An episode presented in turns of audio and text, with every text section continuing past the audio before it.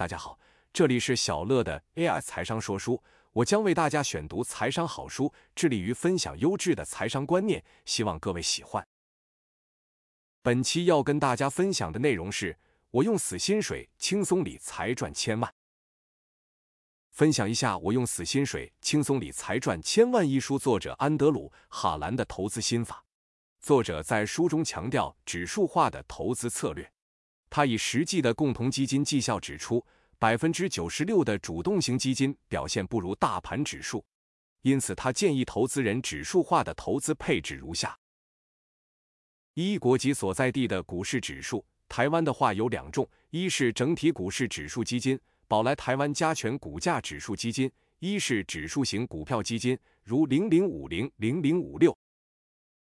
二、国际股市指数持有最多元的世界各国股票。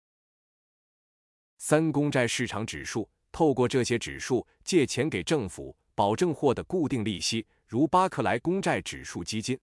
作者并建议购买一至三年的公债指数型基金，较明智。关于股债配置比例，作者认为债券配置比例应与自身年龄相当。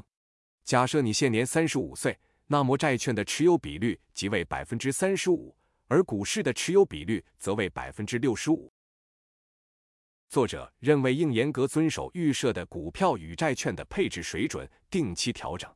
假如股市上涨导致投资部位大于预设的配置，则可卖出股市获利部位，并回补债券部位。反之亦然。如此可以避免对市场无谓的猜测，去除因情绪而产生的困扰。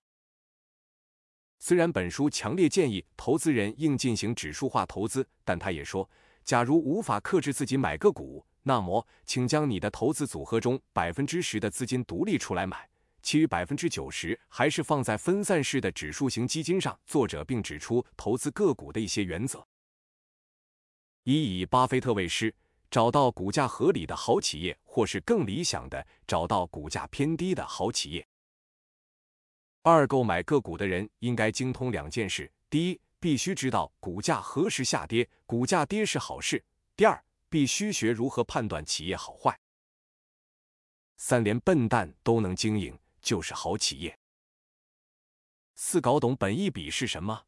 从本益比可以看出一档股票的价值有多便宜或多贵。五、投资科技股的两重风险：一。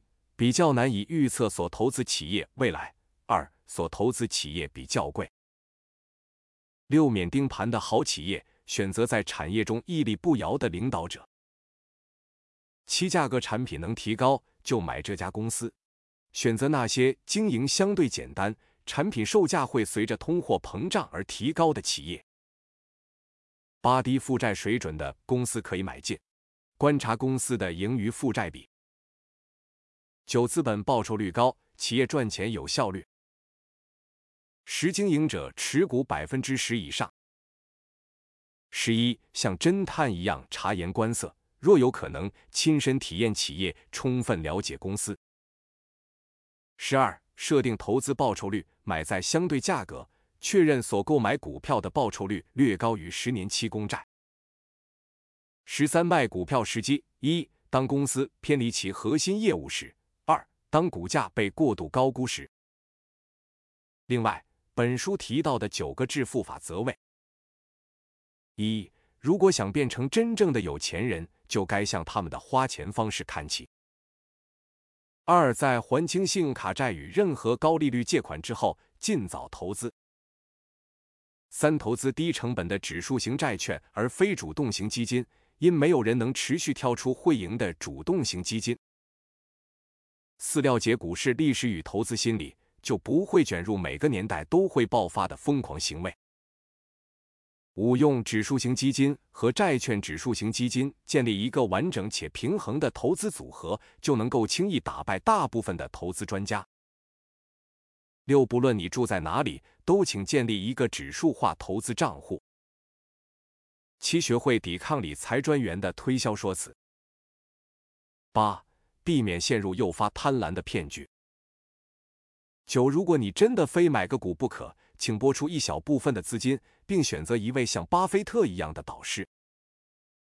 以上就是本期跟大家分享的内容，感谢您的聆听。如果你喜欢我们的频道，请记得追踪我们并留下五星好评。